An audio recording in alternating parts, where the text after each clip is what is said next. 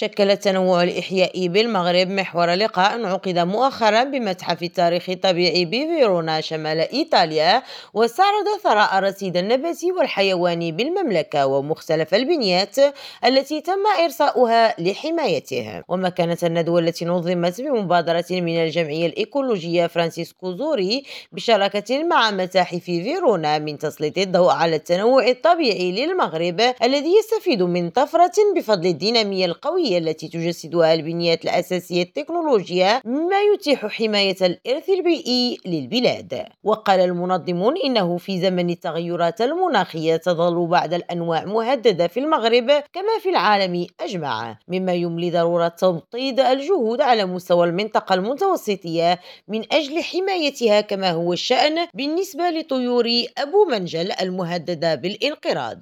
ونبهوا إلى أنه في العالم أجمع لم يبق من هذه الطيور سوى 500 تعيش جنوب المغرب وأقل من عشرة في سوريا وقد أعلن الطائر ضمن 100 نوع الأكثر تهديدا بالانقراض ويعيش الطائر أبو منجل في الأسراب على المناطق الصخرية شبه الجافة والأجراف الساحلية. هاجر راجي ريم راديو روما.